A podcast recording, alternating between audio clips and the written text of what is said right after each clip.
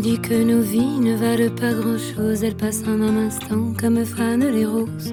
On me dit que le temps qui glisse est un salaud, que de nos chagrins il s'en fait des manteaux. Pourtant quelqu'un m'a dit que tu m'aimes encore. C'est quelqu'un qui m'a dit que tu m'aimes encore. Serait-ce possible alors?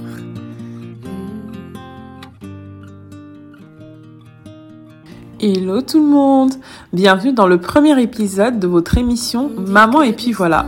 Alors Maman et puis voilà m'est venue un beau matin à la suite de plusieurs questionnements sur le quotidien et les challenges auxquels sont confrontées les mamans. C'est quoi une maman? C'est celle qui éduque, c'est celle qui soutient, c'est une oreille attentive, c'est un réconfort, c'est celle qui aime par-dessus tout, bref c'est un pilier. Étant d'origine africaine, plus particulièrement camerounaise, chez nous, la maman, ce n'est pas seulement celle qui a porté la vie. La maman, c'est une tante, c'est une cousine, c'est une sœur. Vous comprendrez donc que le terme maman va bien au-delà de sa définition. J'ai donc décidé de créer ce podcast. On traversera le parcours des mamans dans tous leurs sens.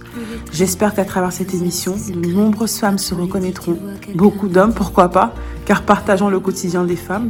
Et que cela pourra impacter, voire changer des vies. Que vous pourrez en tirer des conseils, des leçons, des motivations, de la force, du courage, de la détermination pour assurer les tracas de tous les jours et le externe. Let's go pour le premier épisode.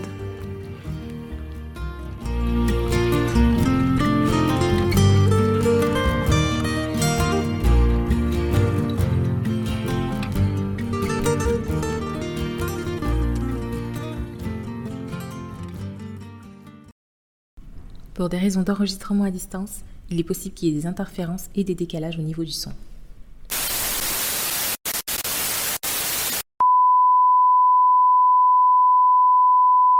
Bonjour Vanessa. Bonjour Ashley. Tu vas bien? Ça va très bien et toi? Ça va. Je suis euh, très heureuse de te recevoir dans cet épisode et euh, je te remercie d'avoir répondu présente. Hein. Donc, euh, sans plus tarder, je vais te, je vais te, on va se lancer. Hein. Mhm. Et euh, bah, je vais commencer par te demander de te présenter. Qui est Vanessa?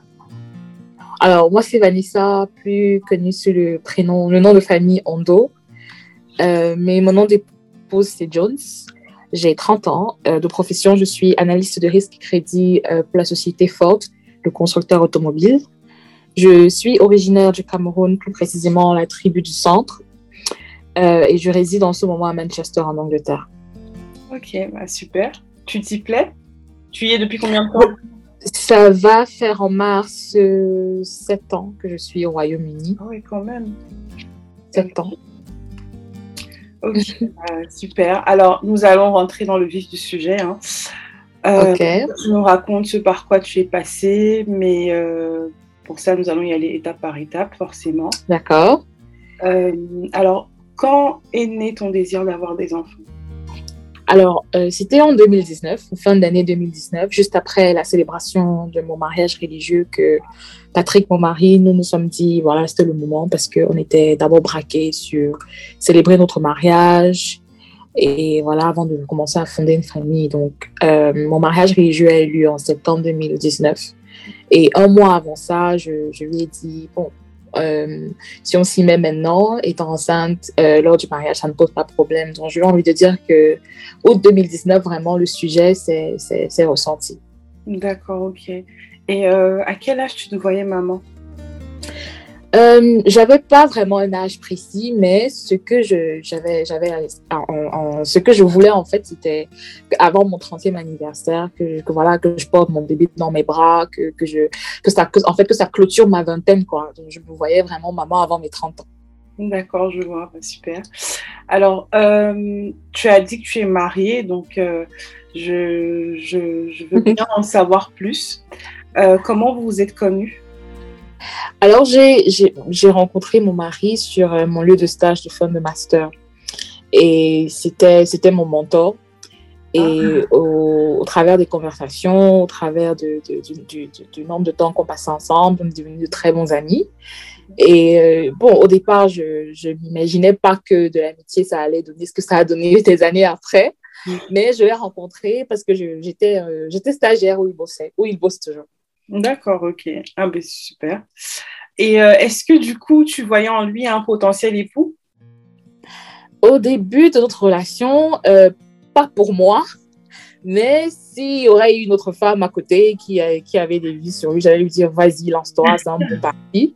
Mais euh, c'est, c'est, c'est, oui, je voyais en lui un bon, un bon époux pour quelqu'un d'autre, pas pour moi, parce qu'à l'époque c'était bon. D'accord, ok. Donc c'est venu avec le temps. Oui, c'est venu avec le temps, notre amitié qui, qui, qui, est devenue une relation un peu plus, plus euh, bon, qui a dépassé les bornes de l'amitié. Et après, quand, quand, quand, on y était, copain, copine, oui, tout à fait, c'était, c'était l'homme idéal pour moi. Super. Alors, tu m'as dit que vous êtes mariée euh, en 2018. Je ne sais pas si oui, oui. quelque chose comme ça dans la présentation. Euh, mhm. Du coup, quand vous êtes mariée, est-ce que tu voyais en lui un potentiel bon papa? Sans hésiter, oui, parce qu'il a déjà, déjà c'est le seul de ça. Ils sont quatre, et c'est le seul qui n'était pas marié, qui n'avait pas d'enfant. Et tous ses frères et ses soeurs sont mariés très tôt, dans les 24 ans, 26 ans. Et, et c'était lui le tonton parfait qui jouait toujours avec tous ses neveux, qui les gâtait en termes de cadeaux, de présence, d'affection. Donc, donc, je me suis dit, à cause sûr, quand, lui, il aura les siens, ça, ça sera juste parfait. Donc, c'était vraiment le, le, mari idéal et le oui. futur papa idéal. ok. bah, c'est super. Alors, euh, dis-moi, euh, on est dans, un, dans une émission euh, centrée sur la maternité, donc je voulais d'abord un peu qu'on rentre dans le contexte. Mm-hmm. Et du coup, comment as-tu appris que tu étais enceinte? Déjà, ma, ma, première fois de, de, concevoir, c'était en, en, en, 2019. Et à chaque fois, parce que avant d'avoir ma petite fille, j'ai eu, j'ai eu trois, j'ai eu, eu deux, deux, grossesses. Donc les, à chaque fois que j'ai su que j'étais enceinte, ça a toujours été à la maison. Euh, à deux ou trois jours avant l'arrivée de mes règles, je faisais un test à la maison et je découvrais que j'étais enceinte et je le faisais toujours euh, euh, avec Patrick à côté de moi. Ok, donc il savait directement. Il savait, donc je, en fait, je, dès que j'utilisais le, le le test. Je lui passais en fait parce que je voulais pas regarder le test. Je voulais pas voir comment le petit timing là découle et, le résultat s'affiche. Donc quand je l'utilisais, je lui donnais et, et, moi je me tenais loin. Et donc c'est lui qui avait le résultat et il me tendait juste le, le, le test de grossesse. Du coup, ce, test, ce premier test qui, euh, qui se révèle être positif, comment est-ce que vous le prenez? On est, on est fou de joie. Euh, déjà, lui, il ne, ça va paraître bête, mais lui ne s'y connaissait pas parce que c'était pas, c'était pas un test club où on te dit enceinte 2, 3 ou 1, 1 2. C'était les, les, tests à barres. Donc, si c'est deux barres, c'est positif, si c'est une barre, c'est négatif. Donc, c'était deux barres. Il ne savait pas vraiment ce que c'était. Et puis, moi, j'ai sauté, j'étais contente et je lui ai expliqué. et toi, en mode, qu'est-ce qui se passe? Qu'est-ce qui se passe? Oui, oui, je lui ai expliqué et voilà. Il était... En fait, il n'en revenait pas parce que ça ne nous a pas pris vraiment. Euh, c'était la première tentative, le premier mois, je suis tombée enceinte. Et autour de nous, on, avait des gens qui avaient pas mal d'antécédents, des difficultés, donc on s'est dit, on va pas se mettre de pression, ça vient pas le premier, le deuxième, le troisième, ça viendra un jour ou l'autre. Donc, première tentative, premier coup, voilà, je suis enceinte, on était euh, choqués, il était choqué, content. ok, et euh, du coup, vos proches, vous les mettez au courant directement? Comment ça se passe? Euh, on allait en. Ça, coïncidait justement à un mois après notre mariage religieux et on s'envolait pour le Mexique comme pour euh, notre lune de miel. Donc, on n'a pas, on a, on a parlé à personne. Donc, c'est en revenant parce que j'ai commencé à, saigner étant là-bas que voilà, apeuré, on a appelé ça. Il avait besoin de parler à sa famille, qu'il a appelé ses parents et leur a dit que bon, euh, Vanessa est enceinte, mais euh, depuis quelques jours, elle a des petits saignements. Donc, c'est dans ces circonstances-là qu'on a, qu'on a annoncé un peu la nouvelle à sa famille et moi à ma mère. Alors, j'entends saignement, j'entends première grossesse, donc ça veut forcément dire qu'il y, a eu, euh, qu'il y a eu des complications. Est-ce que tu voudrais bien euh, en dire plus? Alors, euh, lorsque nous sommes au Mexique, nous sommes en, novembre 2019 pour 14 jours et, et, et, ça coïncidait avec mon anniversaire qui est le 6 novembre. Alors, deux jours après mon anniversaire, je, je me prenais mon, bain et à l'hôtel, je constate qu'il y a du sang sur le sol. Bon, mon, mon, réflexe, c'est d'aller sur Google, de me dire que mais, ça, c'est quoi et tout. Je me rends compte que, bon, il y a, ça peut être des signes d'une fausse couche, comme ça peut être le saignement dû à l'implantation, à l'anidation. Alors, j'en je, parle à Patrick qui euh, essaye de, de, me calmer, de me rassurer. Et puis, euh, en notre retour, on, on, le séjour, on va à l'hôpital pour un examen de routine qui s'avère que oui, tout va bien, et, là, et le médecin confirme que ça peut être dû à l'anidation, justement, que certaines femmes ont un saignement. Et euh, juste trois ou quatre semaines après, lorsqu'ils nous ont redemandé de revenir pour une échographie, le bébé ne s'était pas développé plus que ça et le cœur ne battait plus. Donc la grossesse s'est arrêtée, elle n'a pas continué et voilà, c'était terrible, c'était difficile. Et voilà, on a annoncé, c'était, ça coïncidait justement avec les fêtes de fin d'année, décembre. Je peux imaginer l'euphorie de Noël, euh, les retrouvailles et tout, devoir annoncer ça comme ça à tout le monde, ça, ça, ah, c'était dur. Et du coup, euh, je suis passée par la maternité, donc je sais ce que c'est d'être surcouchée sur cette table-là pendant l'écho. Euh, je sais ce que c'est d'entendre le cœur de bébé battre, d'avoir de bonnes nouvelles tu t'es senti comment à ce moment-là? Quand le médecin te dit que l'enfant ne s'est pas plus développé que ça, que son cœur a arrêté de battre, qu'est-ce que tu te dis? Je, Comment tu te sens à ce moment-là? Alors, euh, en fait, le rendez-vous, parce qu'initialement, j'ai dit qu'on notre retour du Mexique, on était à l'hôpital et le médecin avait confirmé que la grossesse était viable. Il y avait un battement de cœur. Et il nous a donné rendez-vous à quatre semaines, ce qui coïncidait avec ma fin de troisième mois pour un, autre examen de fin de premier trimestre. Alors, lorsque je me mets sur la table, elle me met le gel sur le ventre, elle est très silencieuse. Elle, elle joue, elle, tu vois, elle bouge la souris là sur l'écran et, et, voilà, elle ne parle pas, puis elle sort. Mhm. Elle revient, mais accompagnée. C'est là que je me dis, c'est bizarre, ça, sauf, sauf, si elle est stagiaire, en fait, et qu'elle ne sait pas s'y prendre. Donc, moi, dans ma tête, parce que je suis quelqu'un de hyper positif, je me suis dit, sûrement, elle est stagiaire ou elle est élève, et voilà, elle va appeler le supérieur parce qu'elle n'arrive même pas à démarrer la machine. Moi, c'est ce que je me dis. Alors, euh, elle sort. Lorsqu'elle vient avec son supérieur, la dame qui nous a reçus initialement sort. Et le supérieur se, se tourne l'écran vers moi et me dit en anglais, je suis désolée, il n'y a pas de battement de cœur. Euh, moi, j'ai d'abord éclaté de rire. J'ai dit que, mais il n'y a pas de battement. C'est sûr que le bébé dort. C'est sûr qu'il il, ou elle dort. Alors, euh, donnez-moi de l'eau, je vais boire. Non. Elle me dit non. Elle me montre ce qui se passe sur l'écran. Elle me dit, voilà votre fœtus. Mais, votre fœtus en embryon, mais il n'y a pas de battement de cœur. Cet organe ici ne bat pas. Alors, c'est comme ça que Patrick, il arrête ma main. Il, me fait comprendre que voilà, il faut que je redescende sur terre. Ça veut dire que le, bébé est décédé, que je dois, que, que, que, que c'est, que c'est, que c'est pas autre chose. Alors, euh, on, nous laisse tous les deux dans la salle, tout seul, le temps d'assimiler la nouvelle. Et euh, je commence à trembler des pieds jusqu'à la tête. J'ai peur et, tout, ce dont je me rappelle, c'est que j'ai pleuré. Je pleurais tellement fort que euh, ils ont dû nous faire sortir par la porte de derrière et nous donner une pièce privée parce que je n'arrivais pas à me contrôler. J'étais très mal. Je suis je suis bouche bée parce que je, n'imagine pas ce que c'est et ça doit être très difficile. C'est, je, je sais pas. J'ai pas les mots. du coup, est-ce qu'on se remet d'une fausse couche? Alors, euh, avec le temps, ça fait moins mal, mais psychologiquement, on n'oublie jamais. On n'oublie jamais parlant de mon expérience, je me rappelle très bien de ce rendez-vous, je me rappelle très bien de ce qui s'est passé lors, du, lors de la séparation avec, de physique avec mon bébé. Et euh, quand, quand il est venu le temps pour moi de repenser à une autre grossesse, j'étais hantée par le premier épisode. Mm. Donc, on ne se remet pas. Le temps fait en sorte que tu, tu es moins mal, mm. mais psychologiquement, la date et chaque instant reste gravé dans ton esprit. Wow c'est clair, j'imagine. Et euh, après ça, tu as vécu une autre grossesse. Tu, comment ça s'est passé la suite? Quelle était la, quelle était la suite, pardon? Parce que tu dis que tu appréhendais même une autre grossesse, mais est-ce que tu mm pensé volontairement? Est-ce que ça arrivait un beau matin? Comment se passe la suite? Alors, euh, déjà, nous sommes en début 2020 lorsque j'effectue mon... Parce que mon médecin m'avait demandé comment je voulais vivre la séparation. J'avais deux, deux options, soit laisser la nature faire son travail, c'est-à-dire que mon corps rejette euh, comme le déclenchement des règles, ou euh, opter pour le curettage. Et il y a deux styles de curettage. Curettage euh, médicalisé, c'est-à-dire on te, on te met une sorte de suppositoire dans le vagin qui va donner le, le signal à ton corps de d'accoucher, si je peux me permettre de dire entre guillemets.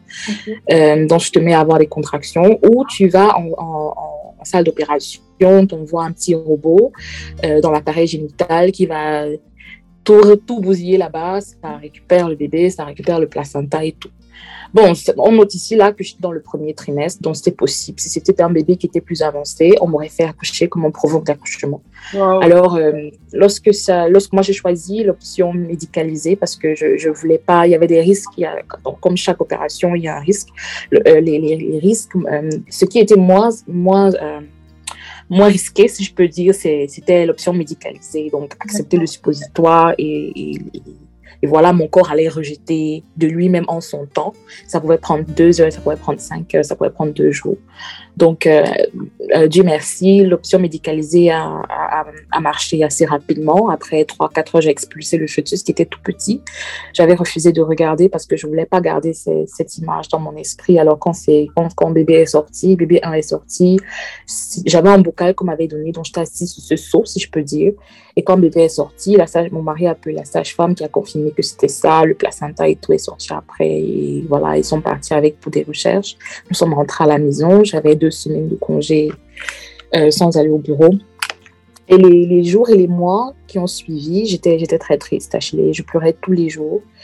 Euh, j'avais déjà euh, j'étais, étant sur Instagram, j'avais des, des, des, filles que je suivais qui, qui, étaient enceintes à la même période que moi. Et au fur et à mesure, elles documentaient toujours leur grossesse. Et moi, j'étais là, genre, et cette semaine, je serais, je, je, je, normalement, je serais dans le second trimestre, normalement, je serais dans le troisième, normalement, je ferais mon sac. Donc, euh, psychologiquement, je moi, je m'arrêtais pas de compter mes semaines de grossesse. Donc, euh, j'étais traumatisée, je pleurais tout le temps.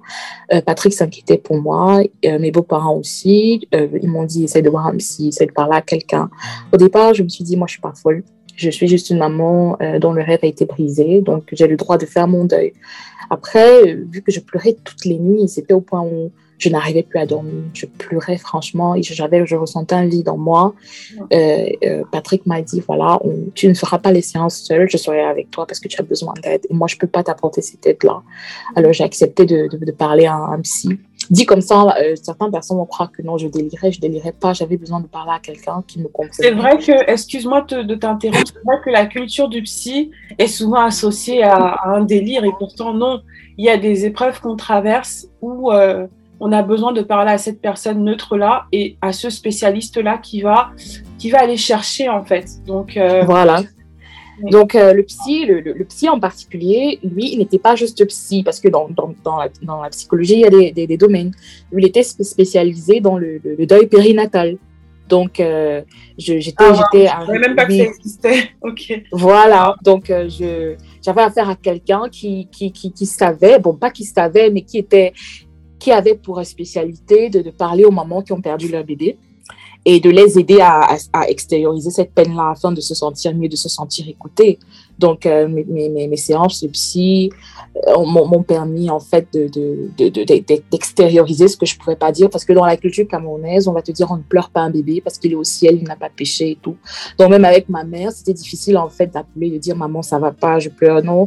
Au début, j'avais essayé, mais après, c'était toujours Vanessa, faut pas pleurer, ça arrive. Elle-même, elle est passée par ça. Elle me disait toujours regarde, j'ai eu d'autres enfants, ça va aller, réessaye et tout. Mais moi, je ne voulais pas réessayer. Euh, or, mon psy me disait quand tu te sentiras prête, réessaye, ta peine elle est valide, tes sentiments sont, sont, sont vrais, tu n'as pas le droit de juste les, les prendre et les jeter à la poubelle, exprime-toi. Donc la, les moments que je passais avec le psy m'ont réellement aidé à me sentir mieux et j'ai retrouvé confiance en moi au point où j'ai dit à mon mari, je suis prête. Wow. Et, euh, et, et, six mois après mon curetage, je suis tombée enceinte. Wow. Et, voilà, et lorsque je, je, découvre que je suis enceinte, c'était pas une surprise parce que bon, on voulait, on voulait concevoir à nouveau. Et je n'ai pas attendu que mes règles ne viennent pas. J'ai anticipé, j'ai fait le test et c'était positif. Et comme d'habitude, Patrick était à côté. Alors, attends, je t'interromps une minute. À un moment, tu as dit Dieu merci. Ça sous-entend que tu es croyante. Comment est-ce qu'on gère ouais. sa foi dans ce genre d'épreuve? Alors, j'ai été testée, je ne vais pas mentir. J'ai demandé à Dieu ce que j'avais fait. Parce que tu sais, il est important que je dise que moi, j'avais pas la notion de fausse couche. Je connaissais pas qu'il y avait des, je savais qu'il y avait des complications lors d'une grossesse, peut-être au niveau du développement, parce que je, je, vois des enfants mal formés à la télé autour de moi, mais, mais je ne savais pas qu'un enfant, ça peut mourir dans le ventre. Alors, lorsque euh, ça, ça, me ramène à, à, ma réaction quand, quand, la dame me dit que le cœur a cessé de battre. Moi, je lui ai dit, je sais qu'il suffit de tomber enceinte et après neuf mois, ton enfant, il sort. Je ne savais pas qu'il y avait des choses comme ça. Et étant chrétienne, mhm. je ne vais pas te mentir, Ashley, lorsque, ce que je n'ai pas dit, c'est que lorsque euh, la, la, dame me dit que le cœur ne bat pas, moi, je rentre à la maison ce soir-là et je me mets à prier. J'ai prié pendant trois jours et j'ai dit, j'ai rappelé l'hôpital, j'ai dit que je reviens pour une échographie avant d'accepter le curetage. Mhm. Et lorsque je suis repartie pour l'échographie. C'est une démonstration de foi quand même. C'est. Waouh! Ok. Et lorsque je suis repartie pour l'échographie ce matin-là, j'avais mes versets bibliques. Je disais, Seigneur, tu as dit dans le livre d'Exode 23, 26 que voilà, ceux qui vont croire en toi, il n'y aura pas de, de mort d'enfants chez eux, ils seront fertiles et tout et tout. J'étais à fond dans ma foi, je priais. Puis, lorsque le médecin de jour qui me faisait l'échographie, deux jours avant le curetage, m'a dit le bébé n'a même pas grandi de demi, centimètres. Ça a été un choc. J'ai demandé, mes seigneurs, pourquoi? J'étais un peu. J'étais un peu. J'étais, comment dire, j'étais vite dans le cerveau, je ne savais pas quoi faire. Et ma foi a pris un coup. Et j'ai dit que j'ai conçu six mois après. Et, euh, pendant ces six mois-là, je, je, je, je, en fait, je veux dire, je m'étais éloignée de Dieu dans le sens où je me disais, moi, je, moi, je t'ai rien fait, mais tu me punis alors que tu sais que je vais être maman. Donc, ma foi a pris un coup en ce moment-là et euh, je, ça a baissé. Ça a baissé. Ok. J'en voulais à Dieu. Et euh, du coup, je comprends. Euh, on va pas rentrer dans le. Tu sais, la foi, c'est personnel, donc je ne vais pas rentrer dans, dans, le débat. Euh, et je respecte vraiment ce que tu, ce que tu as ressenti à ce moment-là et euh, comment tu as géré la situation. Euh, alors, six mois après cette nouvelle grossesse, waouh, gloire à Dieu, parce que c'est une nouvelle opportunité, tu vois une nouvelle, une nouvelle chance de devenir maman. Mm-hmm. Alors, comment ça se passe? Alors, dès que j'ai découvert que j'étais enceinte, on était de nouveau très heureux. Euh, j'ai informé mon psy qui m'a dit voilà, positive au maximum. Tu auras des jours où, tu seras triste, des jours où tu seras super contente. Euh, vraiment, euh, c'est-à-dire, prends en considération ces moments où tu es contente pour pouvoir chasser les énergies négatives qui viendraient de tes pensées. Alors, je, la grossesse évolue très bien. Contrairement à la première qui s'était arrêtée à 12 semaines. La deuxième a évolué. Elle a évolué jusqu'à ce que je sois arrivée à la moitié du, deuxième trimestre avant que... Excuse-moi de t'interrompre. Excuse-moi de t'interrompre. Mais alors, euh, la première grossesse a été interrompue à 12 semaines, donc dans le premier trimestre. Comment est-ce que tu traverses C'est-à-dire, quel est ton état d'esprit quand tu traverses le premier trimestre de cette deuxième grossesse? Alors, déjà, c'était dans le même hôpital, la même salle, on m'avait dit qu'il n'y avait pas de battement de cœur, que moi, je me retrouvais avec ma deuxième grossesse. Wow. Euh, et, et, déjà, je tiens à préciser que, et, c'est une petite parenthèse, mm-hmm. euh, pour une femme qui a déjà perdu un enfant, moi, je conseillerais, lorsque tu tombes enceinte à nouveau, de changer d'hôpital afin d'avoir une nouvelle, euh, un nouveau décor. Et j'avais dit en fait à Patrick que je voulais changer d'hôpital, mais tu sais, en Europe, l'hôpital le plus proche, en cas de, de, de, en cas de quelque chose de non prévu, c'est très facile de conduire et d'y arriver. Donc, nous, on réfléchissait toujours de manière stratégique et il m'a encouragé, il me dit non, l'hôpital n'est pas responsable de ta fausse couche, ça va aller cette fois-ci, croisons les doigts. Donc, euh, chaque fois que je me rendais dans cet hôpital, dans cette salle d'échographie, j'avais les pieds qui tremblaient, j'avais peur. Alors, quand j'y vais pour l'échographie de fin de premier trimestre et que tout se passe super bien, le, le cœur du bébé bat, le poids du bébé est super et tout, j'ai dit, j'ai les larmes qui coulent. Donc, quand le médecin me dit super, euh, félicitations, euh, il me montre l'écran, j'entends le, bruit, je, me mets à pleurer, je ne me contrôle pas, je pleure. Et, et, et, voilà, je, je, dis, ah, j'ai mal fait en fait de crier à Dieu et tout et tout. Voilà, il, il me fait passer un cap que je n'avais pas passé la dernière fois et tout. Mais j'avais toujours peur. Mhm. J'avais toujours peur. Alors, euh, euh, je, je, me mets à acheter les habits parce que je me dis, ça y est, c'est bon. je, je, fais la liette maintenant. Donc, je, je, vais dans les magasins, je ramasse tout ce qui me plaît, de bleu comme de rose, je, de marron, de jaune, j'achète n'importe quoi. J'étais contente, j'étais très contente. Ok. Et euh, du coup, les visites prénatales se passent bien dans l'ensemble? Le suivi était ok. Le suivi était, c'était là. j'étais en pleine forme jusqu'à 20 semaines. J'ai eu l'échographie d'anomalie. Tout était toujours bien portant. Je découvre que c'était un petit garçon. J'étais, j'étais, très contente. Tu, étais, garçon ou fille? Ou alors tu je veux mon bébé? J'étais fille. Pour te dire la vérité, j'étais fille. Et, euh, mais, mais voir la joie de Patrick, surtout que voilà, il, euh, il a gardé tous ses jouets de petit garçon. Il est, il est très conservateur dans tous ses jouets. Il est passionné de Lego et de voitures de collection. Donc, du coup, il, il se disait voilà, j'aurai un partenaire de jeu de PlayStation parce que moi, je ne joue pas à la PS. Donc, j'aurai un partenaire de jeu et tout ça. Donc, il était voir sa joie, en fait, m'a conquise. Du coup, je me suis dit, bon, j'aurai ma fille après. Donc, euh, arrivé à 5 mois de grossesse, je me disais, il reste plus que 4 mois, ça va aller. Et c'est là où on a annoncé la nouvelle à ma famille et à sa famille. Parce que ah. jusqu'avant, on n'avait pas annoncé la nouvelle à qui que ce soit. Oui, j'imagine que c'est dû à la grossesse précédente où tu te Exactement. Euh, on va attendre un peu. oui. D'accord, ok. Et donc, euh, bah, la grossesse se passe bien, d'après ce que tu me dis. le suivi également. Alors, comment, comment se passe bah, ce moment-là où on perd les os, où on doit, on doit se diriger à l'hôpital? Comment est-ce que ça Alors, bon, lorsque nous découvrons que nous attendons un petit garçon, on se met tout de suite à réfléchir au prénom et euh, chacun de nous fait sa liste.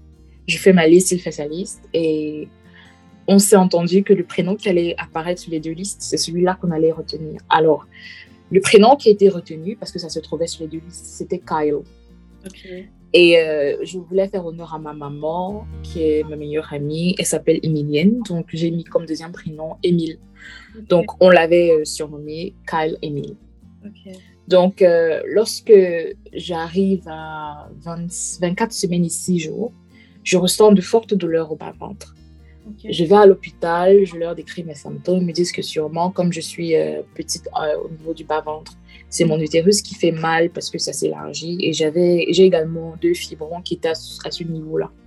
Donc, euh, ils essayent de me dire que non, c'est certainement le bébé qui se dispute la place avec les fibrons. Tout ça a tendance à faire mal et tout. Je rentre à la maison. Le lendemain, ça ne va toujours pas, ça continue. Je retourne à l'hôpital et je leur dis, j'ai des douleurs. Ils me, disent, mais les battements du cœur de l'enfant sont, super, c'est au niveau où ça doit être, euh, tu n'as pas d'infection dans ton, dans, ton urine, ta tension, elle est parfaite. Donc, ça doit être juste des douleurs d'entrer dans le troisième trimestre. Bon, deux jours après, ça, ça, s'intensifie au point où j'arrive pas à m'asseoir, je reste allongée, je, au sol pour préciser je, je, je, me mets à crier dans la maison, ça ne va pas. Je n'arrivais pas à travailler. Alors, j'ai parlé à mon, à mon chef, je lui ai expliqué que ça n'allait pas. Déjà, le, mon équipe savait que j'étais enceinte, donc euh, mon chef m'a dit prends le temps nécessaire et, et fais juste nous signe. Fais-nous signe. Alors, j'étais allée à l'hôpital et ce qui m'avait poussé à aller à l'hôpital ce jour-là, c'est parce que le matin, quand je me lève, je suis en train de saigner. Mhm. Euh, je réveille Patrick, je lui dis euh, je peux pas, je peux pas rester ici, je suis en train de saigner, il faut qu'on parte. Surtout que j'étais déjà à un stade où si l'enfant devait naître prématurément, le bébé était viable, le bébé pouvait, pouvait grandir dans la couveuse. Parce qu'un bébé peut grandir dans la couveuse à partir de 22 semaines s'il est bien suivi. Ça sera long, ça sera difficile, mais c'est possible. Alors, je, je, je, fais mon sac. Je, quand je dis je fais mon sac, je prends mes vêtements à moi ma, mon, mon, téléphone, mon chargeur, je me dirige à l'hôpital. Il me dépose. En ce temps-là, le Covid battait son plein, donc on n'admettait pas les partenaires. Donc, il me dépose à l'entrée de l'hôpital. Tu dois être toute seule, en fait. J'étais toute seule. Je, je, je me, il, me, il, me, il me dépose à l'entrée de l'hôpital. Je, je, je, fais mon chemin toute seule en priant, que tout aille bien, en parlant à mon, à mon petit garçon, en mettant la main sur le ventre, en me disant accroche-toi. Je sais que Dieu est là, ça va aller, on va s'en sortir. Tiens bon, il n'y a pas. Quoi qu'il en soit, je suis prête à t'accueillir, on va s'accrocher. Je, lui parlais en fait. Uh-huh. Alors, quand j'arrive à l'hôpital, je, je, on me fait l'examen. Euh, automatiquement, le médecin dit on, te garde parce que tu saignes et on, tu as déjà eu un antécédent, donc on ne peut pas te laisser partir. Mhm. Euh, mais ils refusent de me faire une échographie parce que moi, je leur demandais de me faire l'écho afin qu'on sache de, de, quoi il s'agissait. Ils me disent que voilà, en raison du Covid, des limitations, des contacts avec les machines, les appareils et les corps des gens, il faut, euh, faut, faut, faut, attendre le, le, le, le comment dire, l'accord des, des, des, spécialistes. Wow. Parce que voilà, ils essayaient. C'était le protocole en Angleterre en ce moment-là, c'était vraiment tout était mis sur le Covid. Donc toute autre maladie en fait, et n'était pas très bien géré. Maintenant, je peux le dire comme ça. Donc, moi, j'arrive à l'hôpital le 24 novembre 2020 à 7 heures et euh, je leur dis voilà comment je me sens. Ils me gardent à l'hôpital mais ils ne, ils, ne, font rien. Donc, je suis assise là dans une chambre avec trois autres femmes, chacune avec euh, son, son, cas particulier. Mhm. L'autre était en travail, l'autre était venue pour un saignement, l'autre était venue pour un déclenchement. Donc, l'hôpital était un peu... Euh, euh, ils avaient complètement changé les choses. Donc, dans le, dans le département de maternité, tu avais des femmes en train d'accoucher avant, avec leur enfant pour des visites et ayant déjà leur bébé. Donc, tout est mélangé. Et il n'y avait qu'un médecin pour gérer tout ce style de, situation. Donc, moi, on m'abandonne là, on ne me regarde pas. Toute la journée du 24 novembre, je suis là comme ça sur mon lit et le saignement achevé continue. toute une journée, ton saignement, sans écoute, sans rien. Sans écoute, sans rien. On, on, on me demande, le bébé bouge, oui, il bouge. Allez, elle passe devant moi, elle s'en va. Alors, dans la nuit du 24 au 25, aux environs de 2 heures, les mêmes douleurs que je ressentais à la maison reviennent ça s'intensifie, ça s'intensifie au point où je commence à hurler de mon lit. Je descends à quatre pattes, je marche. Je connais les gros ballons de grossesse qu'on utilise généralement vers la fin. Il y avait ça dans notre chambre. Je mets mon dos dessus et je me mets à frotter mon dos. Donc, je balance mon dos. Je roule, mais avec le dos dessus parce que j'ai mal. Avec du recul aujourd'hui, je constate que j'étais en travail, mais je ne le savais pas. Alors, je, il y a un bouton d'urgence installé sur les, les bas du lit. Je presse ça tellement fort que ça devient rouge. Quand le médecin de garde arrive, je dis, écoutez, j'arrive pas. J'avais des bouffées de chaleur, je me suis déshabillée, je suis restée en soutien car le son, ça n'allait pas. Mhm. Elle me dit, je vais essayer de, de, de, regarder si ton col est ouvert. Pour qu'elle essaye même de regarder si mon col est ouvert, je, n'acceptais. C'est-à-dire, elle a essayé, mais ça ne passait pas. J'étais tellement tendue, j'étais tellement... Elle me dit, elle va revenir avec une injection pour m'aider à, relaxer mes muscles et tout. Quand elle revient me faire l'injection, c'est comme si l'injection m'envoyait le feu dans le corps. Ça ne va pas. Alors, elle me transfère maintenant, c'est-à-dire elle appelle les autres gens, il me transfère sur un lit roulant. On, va maintenant me faire l'échographie que j'avais demandé 18 ou 19 heures plus tôt. Donc, lorsqu'on me fait l'échographie, on constate que l'enfant, l'enfant va bien. Déjà, c'était même pas, c'était pas une échographie qui était vraiment, euh, euh, comment dire, profonde ou poussée. C'était juste une échographie pour s'assurer que le battement du cœur du bébé était toujours là. Chose qu'elle a vue. Puis elle a dit que voilà, pour essayer de savoir ce qui ne va pas, on va te faire une prise de sang qu'on va envoyer au labo pour voir s'il y a quelque chose qui dans ton sang qui va nous montrer ce qui se passe. Alors quand elle s'en va avec son, son équipe, moi je ressens une envie d'aller aux toilettes. C'est mm. donc comme ça que je, je, me lève et je cherche les toilettes les plus proches et je n'arrive même pas aux toilettes que je que j'accouche. Wow mon bébé est sorti. Et je, je me disais, ah, c'est peut-être, mais, mais, mais c'est peut-être parce que j'avais envie d'aller aux toilettes et j'ai craqué, j'ai pas pu attendre les toilettes que je regarde, m'attendant à avoir peut-être mes selles. Mais je vois deux pieds je vois deux pieds, je touche. J'ai crié, j'ai dit au secours, venez en anglais et tout, venez. C'est donc comme ça que quand ils sortent, ils voient que voilà, parce que j'étais, ils, voient ce qui se passe et du coup, ils m'ont, tout le monde, je, me rappelle même plus très bien tellement j'avais mal, tout le monde, tout le monde s'est jeté sur moi, on m'a couché à même le sol, euh, la poche des os a été percée par eux et le bébé est sorti, mais il n'a pas pleuré. Rapidement, ils ont dépêché l'équipe de néonat de venir ressusciter le bébé parce qu'apparemment, il avait avalé du liquide. Et voilà, ils l'ont amené en réanimation dans le, dans le service de, de, de, de prématuré. Et euh, euh, malheureusement, cet hôpital n'avait pas un service pour les, les micro-prématurés, parce que les bébés qui sont nés avant 30 semaines, on les appelle les micro-prématurés. Donc, ils, ils, n'avaient pas le matériel pour ce genre de situation. Donc, euh, c'est comme ça qu'ils font maintenant appel à l'hôpital qui est vraiment spécialisé. Parce que tout à l'heure, je t'ai dit qu'un bébé peut vivre hors du ventre de sa mère après 22 semaines s'il est vraiment suivi. Donc, il faut un hôpital spécialisé. Et je n'étais pas dans cet hôpital-là parce que, voilà, je m'étais jamais dit que j'aurais un prématuré ou un micro-prématuré. Alors, Ashley, mon, mon, petit garçon, il est né le 25 novembre 2020 mm-hmm. à 5h46. Je ne l'ai pas vu lorsqu'il est né. Automatiquement, on est parti avec lui. Je l'ai vu trois heures après. Et quand il est né, on a appelé mon mari. C'est là qu'on a dit, venez, votre enfant est né. Donc, je te rends compte que j'ai traversé toutes, toutes ces choses-là seule. Ouais, c'est, j'ai, pas les mots en fait. Je suis tellement, je suis silencieuse parce que je, je sais ce que c'est de, de, de, vivre ce, ce processus-là. Et je me dis, euh, quand tu es seule, comment est-ce que ça se passe? Surtout quand c'est aussi difficile. Et donc, euh, la suite, comme quand, tu, quand on appelle votre, enfin, ton mari. Alors, euh, quand, quand, quand on l'appelle, déjà, il ne, il n'a pas décroché. C'est moi qui l'ai appelé. J'ai appelé son parce que son téléphone, il, il, il, est en mode notification, c'est-à-dire de 22h à 7h, il ne reçoit pas d'appel. Donc, c'est une notification qu'il a fait, euh, un, un, paramétrage qu'il a fait comme ça. Parce que voilà, quand il se réveille, il va d'abord nager et tout et tout. Donc, c'est après là qu'il peut regarder son téléphone. Donc, euh, évidemment, il n'a pas vu mes messages. J'ai donc essayé la ligne directe de la maison. C'est là qu'il a décroché et je lui ai expliqué ce qui s'est passé. Il a rapidement sauté dans la voiture. Il est venu me trouver à l'hôpital. Il m'a, il me rassurait et ensemble, nous sommes allés voir Kyle. Donc, on l'a vu ensemble à 8 heures, tous les deux. Et moi, j'étais sur la chaise roulante et lui, il, était derrière moi. Donc, quand nous arrivons au niveau de la couveuse, lui s'avance promptement. Et moi, je, je, suis en situation de déni. Donc, lorsque j'arrive euh, vers la couveuse, je fais, euh, je marche arrière avec ma chaise roulante et je me mets à pleurer. Je me dis, ce n'était pas comme ça que ça devait se passer. Je, je ne peux pas avoir le courage de m'approcher. Alors Patrick vient me pousser, il me dit si tu commences à agir comme ça, c'est pas bien. Viens, ça va aller. C'est pas le nouveau premier, c'est pas le nouveau prématuré de la terre. Ça va aller, on va s'en sortir. Il était hyper positif.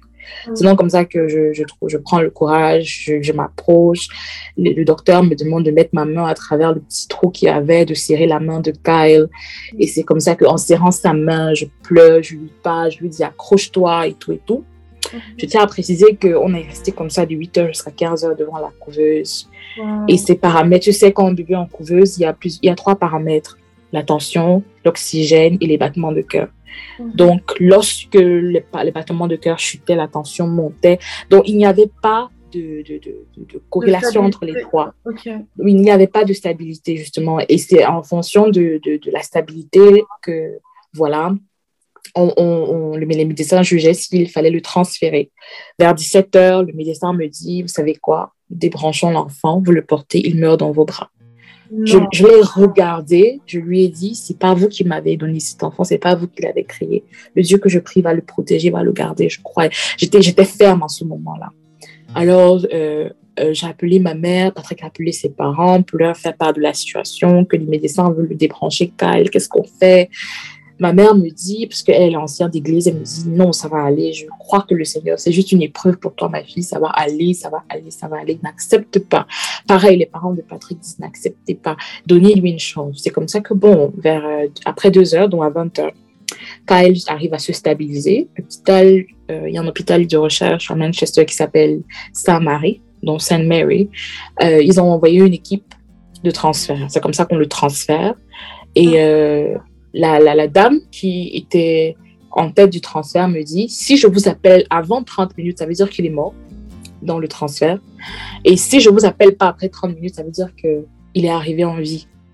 Alors j'ai commencé à regarder mon montre. Eux, ils étaient... Euh, l'ambulance est partie, c'est l'ambulance, ça roule avec sa rapidité et son, son autorisation de faire la vitesse en route. Mais nous, on ne pouvait pas rouler comme eux, il fallait qu'on roule normalement.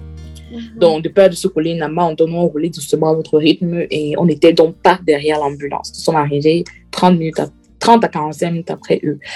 Quand ce délai s'est écoulé, elle m'a pas appelé. J'ai dit merci Seigneur. Quand elle m'a appelé, elle me dit l'enfant est déjà installé en couveuse. Ashley, pour moi, c'était une victoire. Quand elle m'a dit l'installer en couveuse, je me suis dit c'est bon. C'est un hôpital spécialisé. Ils, sont, ils, sont, ils, ils, ont des bébés plus petits que Kyle. Allez, Vanessa, si ton rêve est réalisé, tu vas juste être en congé de maternité plutôt que prévu. Alors, lorsque j'entre dans l'hôpital, dans le, le, centre de euh, le centre où le bébé était, sur le mur, il y a des photos des bébés qui sont, qui sont nés euh, prématurés, donc une sorte de témoignage, tu vois, où euh, au monde des enfants, ah, pardon, qui sont... Voilà, tu as compris. Alors, j'ai vu des enfants qui étaient nés plus petit, euh, enfin, de manière, qui était né à, un âge de gestation moindre que celui de mon fils mhm. et qui avait même un poids moindre que le sien. Donc, je me suis dit, j'ai dit à Patrick, ah, ça va, mais sommes à la bonne place, c'est terminé. Mais Ashley, ça n'a pas, ça ne s'est pas passé comme, je, comme nous l'aurions souhaité.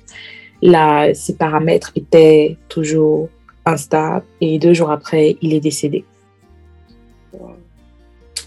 Deux jours après, il est décédé dans mes bras parce que le médecin qui s'occupait de lui, voyant comment les, ses battements allaient de 140, 100, 100 à 50, 50, 30, a dit prenez votre enfant, faites-lui des câlins parce que après vous ne pourrez plus.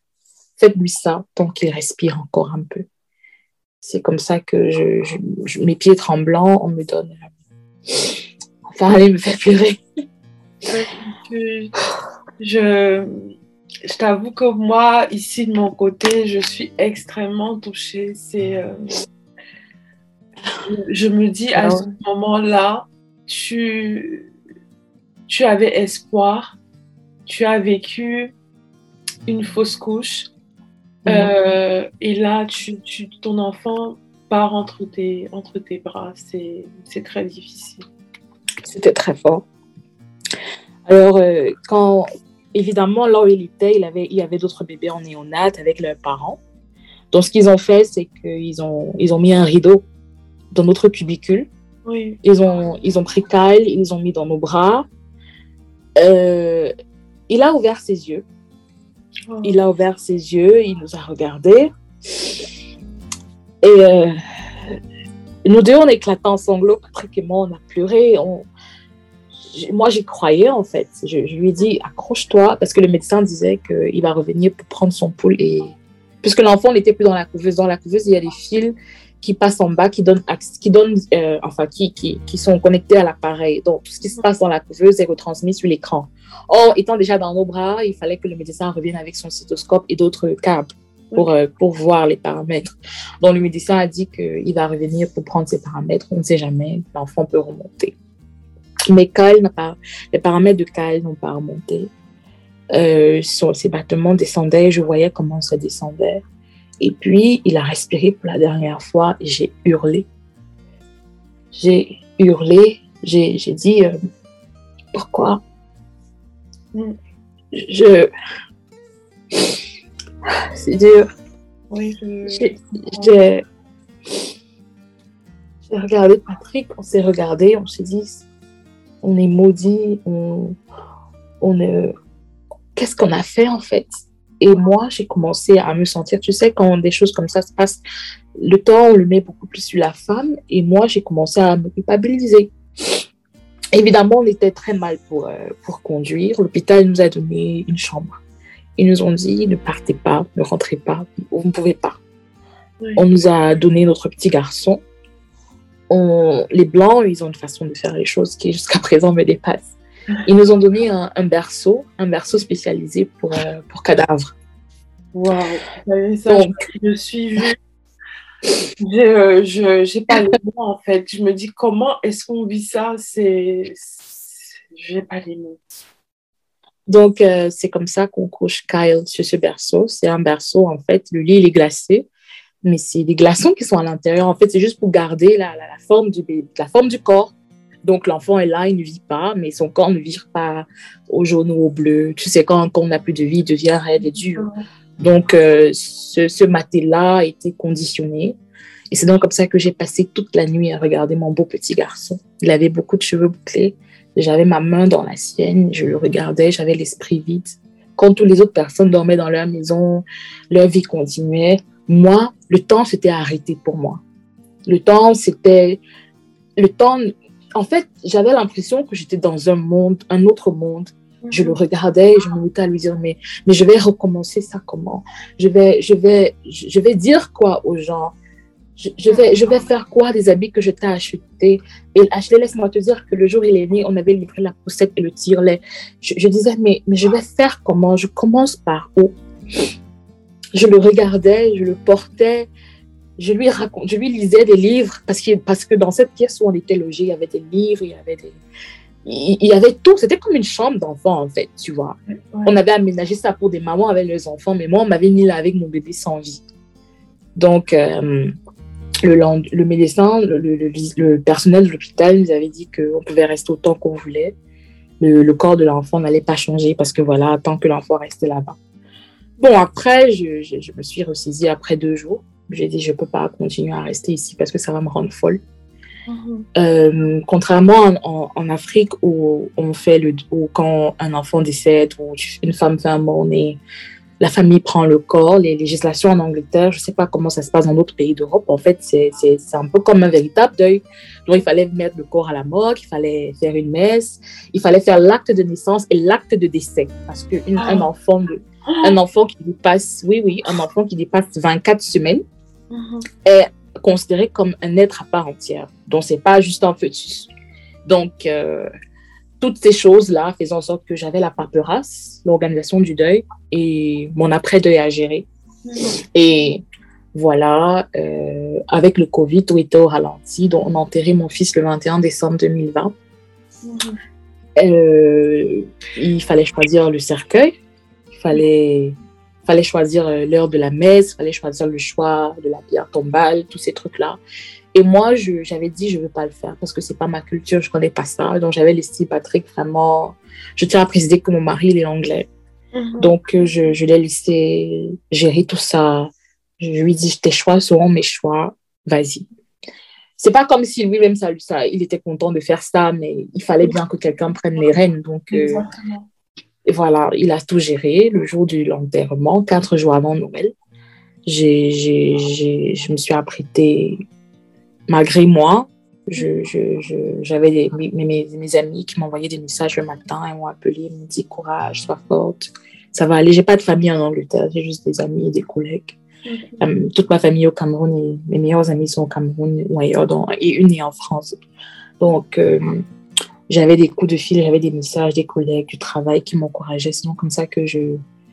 Le, corbillard est venu parce qu'il y avait un corbillard qui s'est garé devant la maison. Et le corbillard était en tête, nous on était derrière. La messe a eu lieu où nous nous sommes mariés. Et euh, après la messe, nous sommes allés euh, au, cimetière où le, prêtre était là aussi. Il a, fait une prière au pied du petit espace là où on avait creusé. Parce que étant un bébé, c'est pas un long cercueil, c'est un petit cercueil qui correspondait à sa taille. Euh, c'est donc comme ça comme, que on m'a demandé si j'avais quelque chose à dire. Alors j'ai parlé sous mon masque. Je, lui ai dit, comme ma mère m'avait dit de dire, que tu es le dernier enfant que je perds et que j'enterre. Va te reposer Oh et de là, où, de là où tu t'en vas, prépare la place pour les autres. C'est ce que je lui ai dit. Et, et tout le monde est parti. Et tous ceux qui étaient là, on n'avait droit qu'à 22 personnes, selon la législation à l'époque du Covid, des rassemblements. Donc, c'était nos amis et, et, la famille de Patrick. Donc, quand ils sont tous partis, moi, je suis restée. Je me suis assise à côté du trou. Et je lui ai parlé. Je lui disais, tu t'en vas, mais moi, je t'oublierai jamais je lui parlais et puis euh, Patrick et moi, on s'est dit, bon, il faut qu'on parte. Bon, on avait des amis qui aussi ont, perdu leur bébé à 7 mois, à un moment donné, en septembre. Et notre deuil arrivait en novembre-décembre. Donc, directement après, quand nous sommes rentrés à la maison, eux, ils sont venus chez nous. Ils nous ont, parce qu'eux, ils étaient déjà passés par là, ils nous ont pris dans leurs bras, ils nous ont parlé, ils nous ont rassurés, ils nous ont dit qu'on était, tu sais, Ashley, ça fait du bien en fait lorsque dans ces situations, tu, te, tu as des gens, un peu comme quand tu as une grande sœur qui a, qui a, fait le bac l'année d'avant, toi tu viens derrière, tu fais le bac. il y a cette personne-là qui te dit, voilà les épreuves qu'on va, les épreuves que tu vas passer, voilà les questions, à quoi les questions peuvent ressembler. Donc eux, ils étaient là, ils nous disaient, voilà, nous sommes là, nous sommes ensemble, ça va aller, ils nous réconfortaient. Donc c'est ça, c'est comme ça que j'ai, la grossesse de Kyle s'est terminée. Wow. Waouh, waouh, C'est euh, c'est très fort. Je, je veux savoir, tu as traversé tout ça. J'ai l'impression, en fait, à travers tout ce que tu dis, que ton mari est juste exceptionnel. Comment, comment, comment, comment, tu, comment tu le décris, en fait? Comment c'est j'ai pas les mots que si, si on te demandait aujourd'hui de parler de ton mari de dire comment il a été pendant que vous traversiez toute cette situation, qu'est-ce que tu dirais en fait? Je dirais que Patrick est un homme merveilleux, merveilleux et faible. C'est l'homme le plus, en anglais on dit selfless. Tu sais quand quelqu'un en fait tue le soi pour se mettre au service des autres. Il a, à travers toutes ces, toutes ces deux pertes, il ne pensait qu'à moi. Quand je pleurais, il était là, il m'arrêtait la main, il pleurait avec moi. D'habitude, les hommes, on va dire, oui, c'est un blanc, ça craque vite, mais il, il, il, était là pour moi. C'est-à-dire, il pouvait quitter son bureau pour venir me trouver où j'étais à la maison. Parce que euh, quand tu perds un enfant qui a plus de six mois de gestation, tu as droit à un congé euh, euh, de maternité qui peut aller jusqu'à un an si tu veux. Mhm. Donc, moi, j'avais pris ça à moi, juste parce que j'avais vrai, j'en avais marre. Mhm. Donc, quand, mais lui, il n'avait pas droit à ce congé.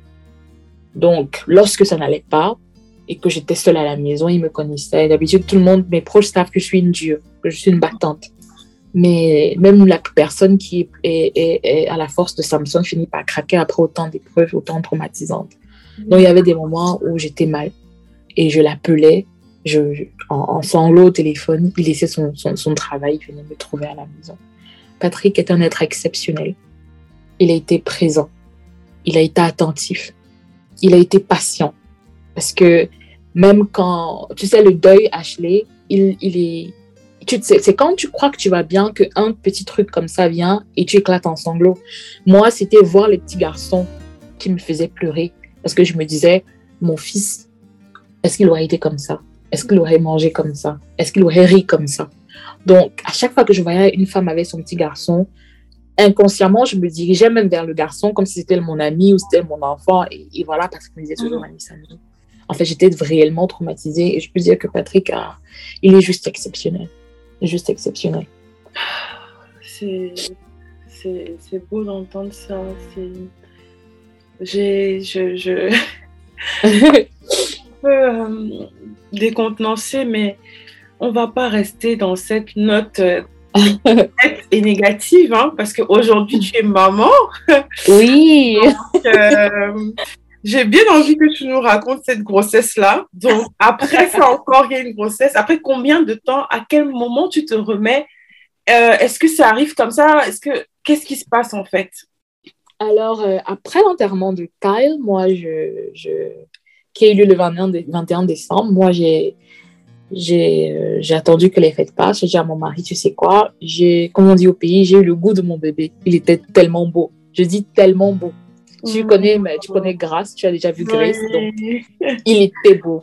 Alors, je lui ai dit, tu sais quoi, réessayons. Je tiens à préciser que j'avais pris du poids j'avais pris du poids parce que j'étais déjà quand même à presque 7 mois de grossesse, donc j'avais pris quoi? Est-ce que de t'interrompre, Vanessa, parce que tu as parlé de poids, mais ça vient me faire penser à quelque chose. Les discours des gens. Tu es mariée depuis 2018, euh, tu n'accouches pas. Comment est-ce oh. que ça? Alors, euh... avoir ça, on est d'accord. J'en ai eu, j'ai même eu des, personnes à qui je ne parle plus aujourd'hui à cause de ça, parce que euh, déjà, j'avais j'avais deux, et, c'est toujours des personnes en fait qui ne sont même pas proches. Pour moi, c'est les femmes de mes cousins. Une, elle m'a écrit, elle m'a dit, est-ce que les métis sont déjà, euh, c'était à, l'occasion de la bonne année? Elle me dit, est-ce que, euh, est-ce que le, le métis est déjà en route? Moi, je lui ai dit, mais, mais c'est la nouvelle année. Est-ce que tu m'as même est-ce que tu m'as même déjà dit bonne année quand tu veux me poser ce genre de questions? Elle me dit non, je blaguais, c'était juste une façon d'entamer le sujet. J'ai dit ah d'accord. Une autre carrément, elle me dit parce que euh, je causais avec mon cousin, je, juste une, conversation normale de famille, puis euh, sa femme prend le téléphone, me salue. Tu sais, tu, tu, causes avec ton frère et puis sa femme à côté, tu vas pas l'ignorer. Mm Donc lorsqu'elle prend le téléphone pour me saluer, elle me dit mais vous êtes en période de confinement là-bas en Europe, c'est pas comme ici chez nous au pays où le confinement, les gens sortent, font ce qu'ils veulent. Vous êtes vraiment enfermés. Alors, tu, vous n'utilisez pas cette période pour que, pour que tu portes le ballon d'or. Comment? C'est comme ça qu'elle m'a parlé. Et j'étais enceinte. J'étais enceinte de Kai en ce moment-là qu'elle me disait ça. Mais évidemment, moi, je n'en parlais pas. Donc, quand elle m'a dit ça, je lui ai dit, mais pourquoi tu... Mes soeurs sont au pays? Et j'avais ma petite soeur qui était enceinte aussi au même moment. Donc, je lui ai dit, quand Armel va accoucher, tu vas aller porter son bébé. Euh, pourquoi tu es pressée? Elle me répond, non, moi je veux le bébé qui est né dans la neige. Je lui dis, mais tu as même, est-ce que tu as déjà le passeport pour venir me trouver ici?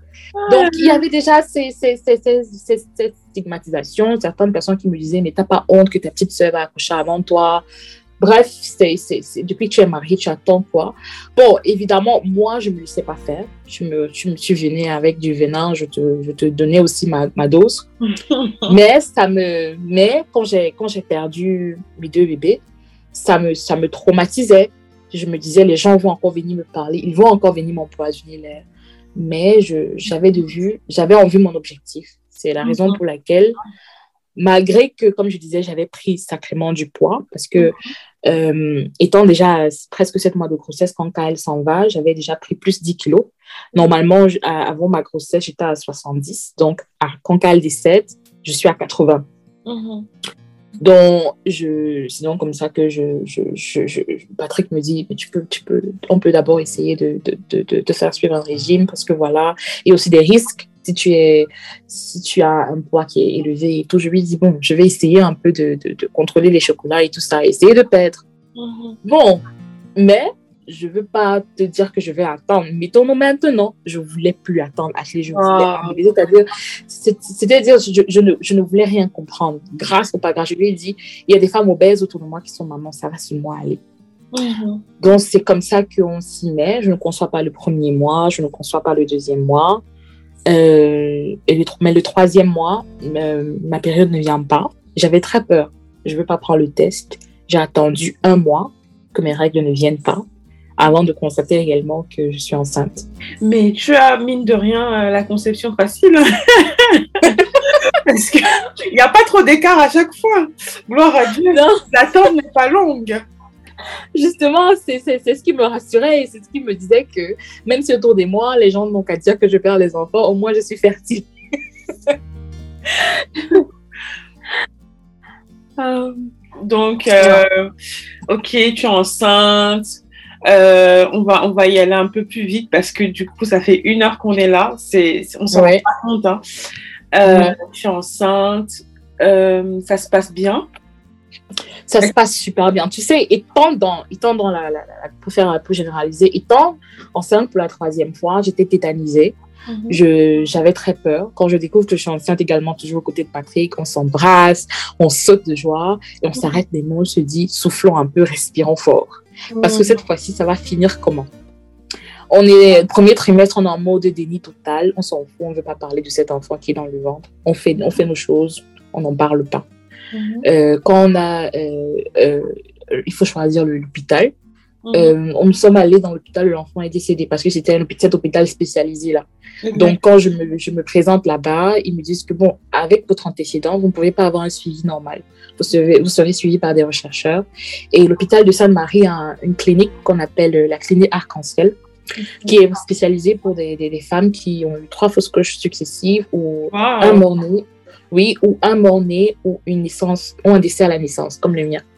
Donc, euh, c'est donc comme ça que je me fais suivre par ces rechercheurs et ces professeurs spécialisés dans les fausses couches. Donc, c'est eux vraiment qui. Je sais pas, tu connais la marque de biberon Tommy's? Oui. Et c'est eux qui font les, les, les stérilisateurs Tommy. Donc, c'est eux, en fait, c'est eux qui sont derrière la clinique Arc-en-Ciel à l'hôpital Saint-Marie de Manchester.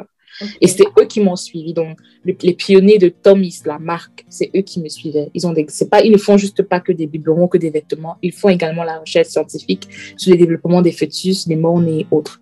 Alors, il y a ce professeur qui est connu très en Europe qui s'appelle euh, professeur Hazel. C'est lui qui me suivait. Il est le seul en Europe qui fait ça. Donc, moi, j'avais le loisir de le voir quand je voulais, comme je voulais, si je voulais. Est-ce que c'est comme ça que pour toi? C'était hyper rassurant parce que Ashley, je, je t'ai parlé de mon suivi, je t'ai dit que le, les deux grossesses de suivi étaient OK. J'ai dit OK parce que le suivi avec la grossesse de Grace, c'était juste. Je, moi, je ne savais pas que quand le bébé est dans le ventre, on peut regarder les flots de la circulation sanguine dans le cœur. Ah, tu me l'apprends. Alors, lorsque, oui, le suivi était tellement impeccable qu'on regardait comment les nutriments se sortaient du placenta, de mon corps au placenta. C'est-à-dire, tout était sur la machine. Les blancs, ils sont forts. Mm. Je voyais mon bébé en 4D. Je voyais ma vessie. Je voyais tout. C'est-à-dire, les, échographies, c'était juste hors pair. Mon suivi, j'allais à l'hôpital, contrairement à, En Angleterre, c'est 12 semaines, 20 semaines, 28 semaines, et le reste, tu n'as plus d'échographie, sauf si tu vas dans le privé ou payé. Mais moi, j'avais des échographies toutes les deux semaines. C'est-à-dire, à la huitième semaine, j'ai eu mon écho. À la douzième, j'ai eu mon écho. Lorsque je suis arrivée à, 16 semaines, été transférée au service de, de, prématurés pour, à cause de mes antécédents. Là-bas, chaque semaine, j'allais à l'hôpital pour qu'on mesure le placenta. Parce que euh, ce, qui, ce qui est arrivé avec Kyle a montré que c'était une rupture du placenta. Donc, pour empêcher ça ou pour prévenir ça, il me, mesurait le placenta afin de voir si, en cas de restriction, c'est-à-dire si aujourd'hui, lundi, c'est peut-être à 12 cm, mardi, c'est à 12,5, au lieu peut-être de 13, on va commencer à me demander de venir à l'hôpital chaque jour au lieu de chaque semaine, tu vois, histoire de prévenir euh, une, une quelconque rupture. Mais par la grâce de Dieu, les choses ont évolué. Après, quand j'ai passé le cap de la 23e semaine, on m'a fait passer à la clinique qui était chargée maintenant du suivi des, des, des, des, des micro-prématurés. C'est-à-dire si euh, mon bébé, quand je dis mon bébé, j'ai pas cherché à connaître le sexe. J'étais tellement terrorisée que fille ou garçon, je voulais pas savoir. Donc, on avait dit au médecin de ne nous donner pas le sexe.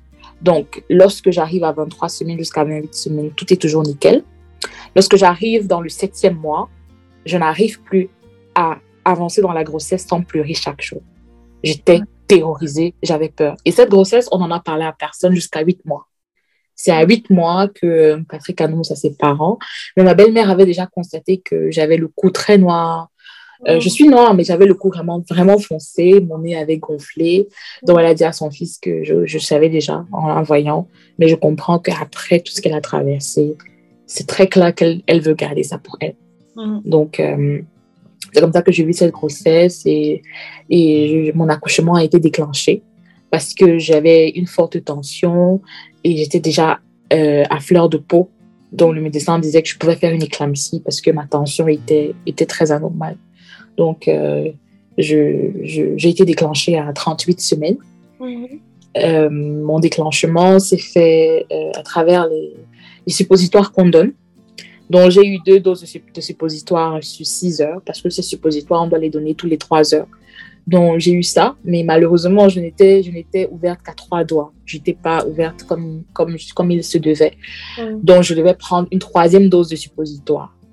Alors, au lieu de, de, me donner la troisième dose, parce qu'avant chaque dose, le médecin doit, tu as, tu as deux ceintures au ventre. Tu as une ceinture qui, qui surveille les, battements du cœur du bébé et qui les retransmettent sur un écran auquel tu es connecté. Et tu as une deuxième ceinture qui transmet tes paramètres à toi, ta tension et autres. Alors, les battements de cœur du bébé étaient très élevés entre 22h et minuit. Le médecin qui était de garde a estimé que c'était pas normal. Alors, c'est comme ça que elle a dit, on ne va pas euh, accepter de t'observer comme ça certes, le bébé, le bébé bat et tout, mais il faut faire sortir l'enfant maintenant parce que je ne suis pas contente des paramètres que je vois. Normalement, les battements devaient être entre 140 et 150, mais ces battements, elle était à 195-200. Donc, il y avait quelque chose qui agitait l'enfant. C'est donc comme ça que directement, on a apprêté la salle d'accouchement. La sage-femme en chef est venue me percer les os. Mm-hmm. Donc, elle a envoyé sa main à percer les os. Dès qu'elle a percé les os, j'ai commencé à pleurer que euh, voilà, c'est, je sais pas ce qui va se passer. Moi, j'avais mon téléphone pendant qu'on me perçait les os, je regardais sur Google, qu'est-ce que qu'est-ce qui se passe? Puis après, Patrick m'a il m'a pris le téléphone entre les mains, il, a mis sa main dans ma main, il m'a dit tu n'es pas seule cette fois-ci, je suis là. Mm. Il, il euh, quand on m'a percé les os, mon corps ne contractait toujours pas. Alors, alors on m'a donné une perfusion parce que le bébé n'étant plus dans sa poche, il fallait que le bébé sorte pour pouvoir, euh, oui. Donc, il n'y avait pas de temps à perdre. Donc, comme ça, qu'on me donne cette perfusion, on me met cette perfusion avec un liquide qui va passer le message à mon utérus de pousser. Alors, Ashley, tu, tu es maman. Donc, tu sais que les contractions, lorsqu'elles sont, elles se suivent et ne s'arrêtent pas, c'est le moment de pousser. Exact. Alors, moi, j'ai pas eu euh, des contractions qui venaient et qui s'arrêtaient. C'est-à-dire, je, je, mon corps a, a, a, compris le message, mais de manière exagérée. Je me suis retrouvée en train de, de, de, ressentir des bouffées de chaleur. Et au lieu d'avoir quatre contractions toutes les dix minutes, j'avais une contraction chaque seconde. Oh, oh oui, j'avais, j'avais très mal. Tu es maman, en fait, tu as accouché naturellement. Du coup, tu as accouché naturellement sans oui. J'avais demandé parce que dans la, dans, quand tu arrives à terme, on te fait un plan de grossesse, on te demande comment tu vas accoucher. Moi, j'avais demandé la péridurale parce que je veux aussi dire demain que j'ai utilisé la péridurale. je voulais être parmi ces femmes-là qui se vantent, mais À un moment donné, ça faisait tellement mal que j'ai dit à la sage-femme, mais où est la péridurale que j'ai demandé là? Elle me dit, tel que tu es placé là, tu ne peux plus avoir ça parce que la péridurale ne marche pas comme ça. L'anesthésiste vient, on te pique. Et ça ne veut pas dire que comme tu as piqué, ça va marcher, ça peut rater, ça peut. Et pendant qu'elle et pendant qu'elle essayait de m'expliquer, moi, je faisais, hum, je pose, elle me parle, moi, je pose. Et au fur et à mesure qu'elle elle, n'a même pas fini de me parler, que la tête de la petite se voyait. Wow. Donc, euh, j'ai accouché et quand sa tête était en train de sortir, moi, j'étais fatiguée parce que ça faisait déjà 48 heures que j'étais là. J'avais pas mangé, j'en avais marre. Après, j'ai commencé à respirer et je ne poussais plus. Et, euh, et, la machine qui était toujours connectée à mon ventre montrait que la petite, le bébé s'affaiblissait. Alors, euh, elles ont commencé à me parler et m'ont dit pousse, sinon le bébé va partir. Dès que j'ai entendu ça, Ashley, j'ai poussé comme une lionne. Elle est sortie une seule fois. Et, et, comme elles, me voyaient m'affaiblir, elles ont envoyé leurs mains. Donc, pendant que je poussais, elles l'ont tiré. Mm-hmm. Donc, en la, en, tirant comme ça, tu peux imaginer, on t'envoie les mains là-bas. Quand on te tire, je me suis déchirée. je me suis déchirée au deuxième degré. Le sang a commencé à jaillir de partout. Wow. Euh, c'est comme ça que rapidement, on a appelé un chirurgien qui est venu me coudre et j'étais épuisée, j'étais fatiguée. Pas, pas, pas de temps de faire l'anesthésie. Donc, j'ai senti les aiguilles passer à gauche, à droite. Je criais, je pleurais. Et donc, j'ai accouché sans antidouleur. Oui, j'ai vécu ça aussi où, euh, justement, bah, un accouchement sans péri et après, euh, on te recourt, je, je, t'assure. L'accouchement, mon accouchement s'est très bien passé. J'ai accouché, en, je, le dis tout le temps d'ailleurs, j'ai accouché en 1 minute et 39 secondes. Mais je te dire, parce qu'en fait, j'étais euh, j'étais comme, tu sais, j'ai regardé, on regarde tous Baby Boom et tout ça, et j'étais vraiment, pas traumatisée, mais j'étais j'étais consciente en fait que si tu ne pousses pas bien ou si tu n'écoutes pas bien le médecin, bah, ton enfant peut, peut partir en fait. Donc, cette peur-là, en fait, a suscité en moi. C'est que quand mon médecin me disait pousse, pousse, quand il me disait stop, je m'arrêtais. J'étais vraiment comme une machine et il est rapidement sorti. Mais pour en venir à la déchirure, justement, m'a recousu à chaud et là, j'ai crié par contre. Donc, euh, non, je sais ce que c'est. Mais du coup, tu as posé Grace sur, le, sur la poitrine ou pas? Oui, alors lorsqu'elle est sortie, euh, déjà, euh, une autre de mes phobies était qu'elle naisse et elle ne pleure pas ou que mon bébé naisse et ne pleure pas. Parce que quand on me dépose l'enfant, je ne sais toujours pas quel sexe j'ai. Donc, lorsqu'on la on, dépose le bébé sur moi, la sage-femme demande à Patrick de regarder ce qu'on a. Il a dit euh, It's a girl. Hmm. Moi, dans ma tête, je savais que ça devait être un garçon. Donc, il a dit ça. J'étais tellement fatiguée que j'ai dit Bon, ouf. Et puis, elle, elle pleurait. Et hmm. dès qu'elle a commencé à pleurer, j'ai juste dit à haute voix Thank you, God. Et dès que j'ai dit ça, je me suis évanouie. J'ai perdu connaissance parce que j'ai ressenti comme un poids Ashley qui sortait. Tu sais, je, je, je pouvais respirer mieux maintenant parce que pendant neuf mois, j'étais toujours là que, hey, et si jamais, et si jamais. Donc, dès qu'elle est sortie, elle a pleuré. Euh, il a coupé le cordon ombilical. On l'a euh, euh émailloté pour régulariser sa température. Je ne sais plus ce qui s'est passé après. Tout ce que je sais, c'est que j'ai ressenti un, un grand soulagement et je me suis évanouie parce que j'étais fatiguée. Mhm. On m'a remonté en me donnant euh, des, des, vitamines à travers des perfusions. Donc, je me suis réveillée deux heures plus tard. Et quand j'ai j'ai ouvert les yeux. Premier, ma première réaction était de mettre la main sur mon ventre. Il n'était plus gros et dur comme avant. J'ai demandé qu'est-ce qui s'est passé. Patrick me dit euh, bébé est là, il faut qu'on trouve un nom. Oh là là, c'est voilà. C'est beau et euh, franchement, gloire à Dieu. J'ai envie de te dire euh, aujourd'hui, Grace est là. Comment est-ce que vous vous sentez? À quel âge? Elle a quatre mois déjà. Elle a quatre mois. Euh, déjà, bon, je repars sur le nom. Lorsque, lorsque, comme je disais, nous, on était plus sûr qu'on avait un petit garçon parce que mes symptômes étaient les mêmes que lorsque j'attendais Kyle. Donc, euh, à savoir qu'on a une fille, une surprise. Donc, du coup, on s'est mis à se concerter. Et puis, euh, comme d'habitude, tu sais, Patrick est celui qui est le plus prévoyant de nous deux. Mhm. Donc, moi, dans ma tête, j'étais figée sur le garçon, mais lui, il avait déjà son idée au cas où c'est une fille. Et il avait fait des recherches parce qu'il est quelqu'un de très intentionnel. Donc, euh, il m'a présenté le prénom Nia. Nia euh, s'écrit de plusieurs façons, mais non, on l'écrit euh, N-I-A. Euh, c'est bizarre lorsque tu le vois parce que dans ta tête, tu vois Nia pour un francophone, mais en fait, c'est Nia. C'est la déformation de, de Mia, Mia, mais tu mets juste N. Et ça veut dire quelque chose de désiré. Mhm. Et euh, moi, je lui ai dit, je vais ajouter le nom Grace en anglais, grâce en français, parce que voilà, c'est juste une grâce divine. On n'a rien fait pour mériter ça. Donc euh, voilà, à l'arrivée de Nia, Grace a changé euh, l'atmosphère dans la maison et dans notre famille, parce que quand on annonce sa naissance, tout le monde est en pleurs.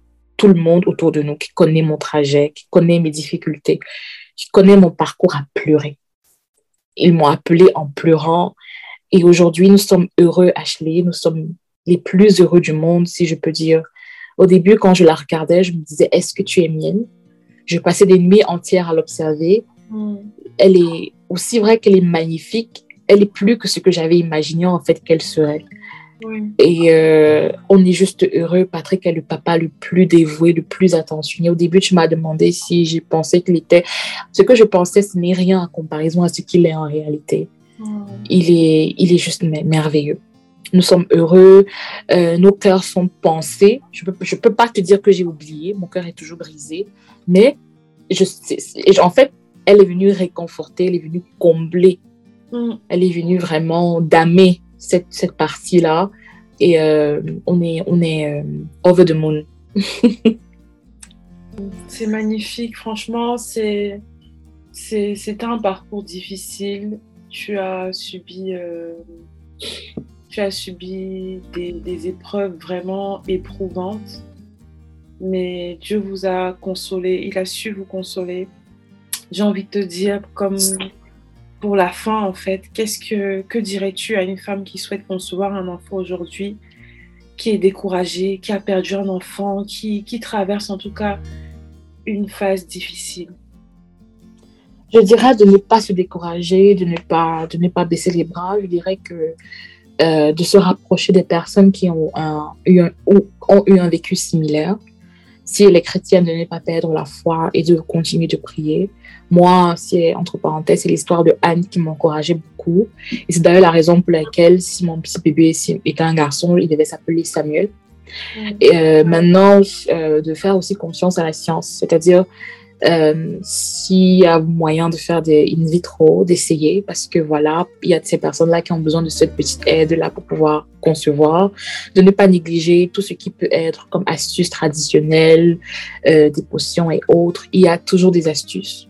Mais surtout, mais surtout, de ne pas se décourager. Également, de ne pas être aigri, parce que c'est l'erreur, en fait, que beaucoup de femmes commettent, parce qu'elles se cantonnent dans ces douleurs et elles ne vivent qu'à travers la douleur d'aimer les enfants des autres. Ashley, moi, quand je perds mon garçon, ma petite sœur accouche trois mois après. Elle accouche très bien. On était enceinte au même moment. Pour moi, ça s'est arrêté, mais pour elle, ça s'est pas arrêté. Mais j'ai aimé cet enfant. Je suis allée, j'ai acheté les habits à cet enfant. Je parle à cet enfant tous les jours en mode vidéo. Je suis pas jalouse, j'ai jamais été jalouse. Et c'est ça qui a fait ma force, en fait. Autour de moi, j'avais toutes des amis, des collègues qui accouchaient. Je préparais, j'allais donner, je gardais leur bébé. C'est d'être positif, de donner de l'amour aux enfants autour de soi. Et euh, leur tour viendra.